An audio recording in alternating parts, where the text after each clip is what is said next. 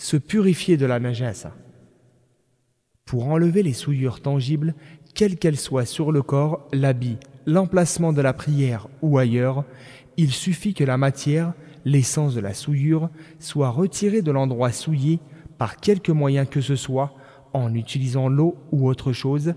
car le législateur a réclamé seulement de la faire disparaître sans poser de condition de laver un nombre déterminé de fois, à l'exception de la souillure du chien, c'est-à-dire sa salive, son urine, ses excréments,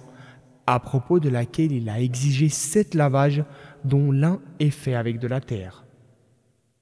Il suffit pour les autres souillures d'en enlever la matière et l'essence même de la souillure, et s'il y a un reste d'odeur ou de couleur, cela est pardonné, conformément à ce qu'a dit le prophète, paix et salut d'Allah sur lui, à une des femmes de son époque à propos du lavage du sang menstruel. Il te suffit de laver le sang et tu n'es pas reprochable pour la trace qu'il laisse. Hadith rapporté par Abu Daoud.